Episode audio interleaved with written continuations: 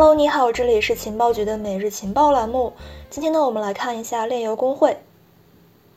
毫无疑问，2021年下半年接棒 DeFi 成为加密圈最热赛道的就是 GameFi。根据 d e a p r e d e r 统计，在2021年的七月份中旬，炼油和钱包交互数呢一共是331万次，首次超过了 DeFi。但是，除了诱人的 Play to Earn 概念，真正让炼油进入主流视野的，则是四月底借助 Ronin 侧链升级完成性能优化的 X Infinity。它呢，在火遍东南亚之后，其代币 HIS 年内最高涨幅将近百倍，单日流水收入呢一度超过王者荣耀。同时出圈的是其幕后推手 YGG 工会。X Infinity 爆火，离不开 YGG 工会的全流程孵化。在初期呢，YJJ 通过借贷、还有培训、推广一条龙服务，消除了底层民众与 crypto 的一切门槛，并通过诱人的分成模式，快速完成了裂变。在收益体量和玩家规模同时爆发这样的一种增强回路之下，YJJ 工会呢也捋顺了一条从玩家招募、培训、赛事到借贷的一个完整业务线，全方面覆盖炼油打金各个环节。火速出圈之后呢，YJJ 在八月份完成了由 A16Z 所领投的四百万美元融资。此前呢，已经完成了总计五百三十余万美元的融资。参照 X Infinity 的标杆效应，YJJ 呢也以一己之力延伸出了更为细分的赛道，也就是炼油工会。炼油呢和工会的关系更像是初创公司和创投机构，后者创投机构呢扮演着价值发现者和孵化者的角色。据不完全统计，截止到目前 d a p p r e d e r 收录的炼油项目呢，数量已经突破了一千二百个。蜂拥而至的玩家如何从中选出玩法和收益上最为适合自己的项目，成了一个难题。这也就催生了很多的这个炼油工会。其实呢，同类型的工会早在网络游戏普及之时就已经流行开来了。小作坊式的打金工作室呢，是最为典型的一种形态。不过，炼油工会的 crypto 底色以及道属性，使其和传统游戏工会分野是非常明显的。首先呢，在玩家面前，传统游戏工会具有非常绝对的话语权和收益的垄断权，二者在本质上呢是一种雇佣关系，雇佣就会产生剥削，引发收益分配的不均衡。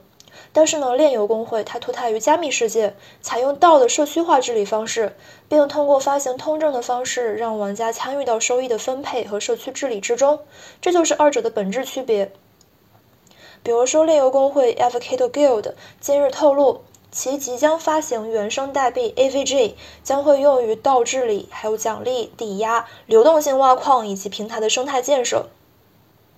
其次呢，传统游戏工会仅仅从硬件层面上去赋能玩家，也就是简单的为玩家提供打金的场所和道具，服务单一，而且呢局限于有一定游戏基础的玩家。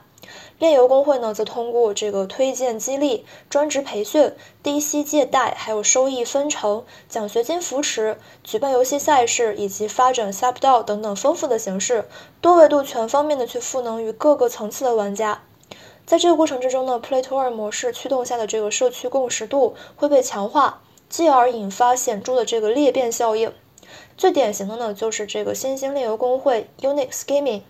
其社区参与者已经超过了十九万人，反超 YJJ 的八万余人。因此呢，这个炼油工会的用户增速远超前人，这也是目前这个资本为项目估值的一个核心指标。最后，在传统游戏世界，游戏工会打金者和游戏商之间存在着非常严重的对立，因为这样的一种规模化流水线式的操作呢，会让这个海量的游戏资产流出，进而在这个生态之内引发通胀，冲击游戏秩序。对此，游戏商的默认做法呢是注销玩家账号，损失自担。但是在跟投加孵化模式之下，炼油工会和炼油项目呢是利益绑定的。比如说像阿谢的一位幕后开发者，他其实就是 YGJ 的主要的天使投资人。所以说，玩家在炼油工会的这个指导之下，他们的任何操作都是指向做大游戏规模和收益的。所以呢，在一个特定的代币激励和增进模型设计之下，项目工会和玩家结成了非常稳定的利益共同体。除此之外，炼油以区块链为技术基础。以 NFT 为游戏资产形态，并且呢，以这个代币作为这个价值媒介，使得玩家收益的安全性、稳定性和流动性更强，更为符合加密世界对价值的期许。当然，炼油工会呢不仅仅会自带 Z 时代更为推崇的 Crypto 气质，其背靠的这个炼油赛道也非常具有想象空间。根据数据统计，截止到二零二一年的十月份，炼油板块交易数目呢高达四千八百零七亿美元，在线人数相比年初增长了超过二百九十倍。双重利好叠加之下，资本呢是先后涌入，炼油圈在十二月前后频频传出大额融资消息。YGG 呢，在开辟细分赛道的同时，也凭借成功经验为后来者提供了一个样板。目前大部分的这个炼油工会的模式呢，都是以 YGG 作为蓝本，但是呢，也会考虑到这个地域特性、项目属性以及玩家类型等等做调整。我们在文章中呢，对 YGG 等五个头部炼油工会进行了一个大致的盘点。如果如果你感兴趣的话，你可以在这个节目的简介中看文稿。另外呢，关于我们情报局的活动。昨天呢留了一个悬念，也就是我们这次的礼物会是什么呢？那么今天呢，我们来揭晓一下，这次的礼物是一个金币礼盒，再加上一个双肩包。我们呢会根据参与情况来去发出十份金币礼盒和双肩包。所以说，如果你想要的话，就一定要加群呀。我们的微信是 OK 五六五六幺幺。好，那我们来继续讲炼油工会。Synthetics 的创始人 Ken 曾经在社交平台上面表示，DeFi 属于金融领域，金融呢给世界的影响很大，但是游戏和艺术 NFT 可能会比金融更能够去获取人们的注意力，这也就很好的解释了为什么 GameFi 能够去承接 DeFi 的这个流量和热度。边玩边赚 Play to Earn 的模式深谙人性底层的欲望，通过 XA 这个引爆点引爆之后，快速激发了加密圈玩家的需求。YGG 等等炼油工会作为 GameFi 的关键配套设施，其商业模式和盈利能力呢已经被这个市场所检验了。因此，在资本的助推以及玩家狂热之下，理所当然地切入了正向循环的商业运作节奏。当然，炼油工会受捧的缘由，同样适用于近期非常火的 DAO、还有元宇宙、还有 Web3 等新概念。到元宇宙还有 Web 三的底层叙事逻辑，都是通过去中心化的区块链技术，让普通用户站在一个与互联网巨头对等的位置上面，平等参与生态红利的分配，并且在数据时代呢，完全掌握个人数据信息，而不是被挪为他用。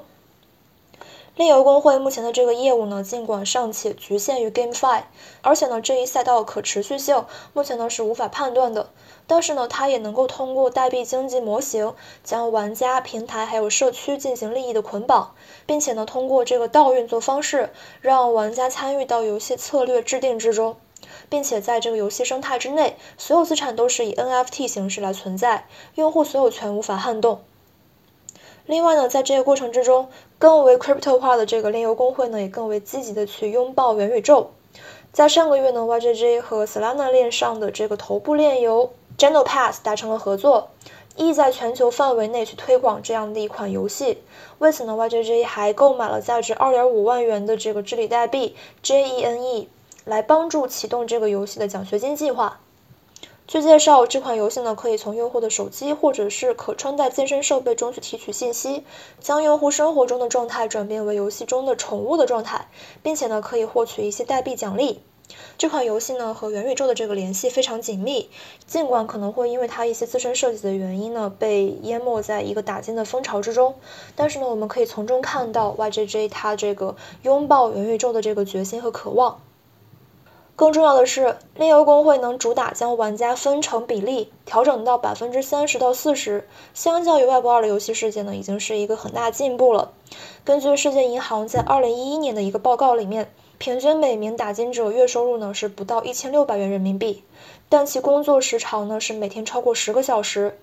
对比之下，炼油工会的这个分成模式呢，恰如其分的彰显了 Web 三核心精神，也就是将平台收益尽可能多的去让渡给有贡献的玩家。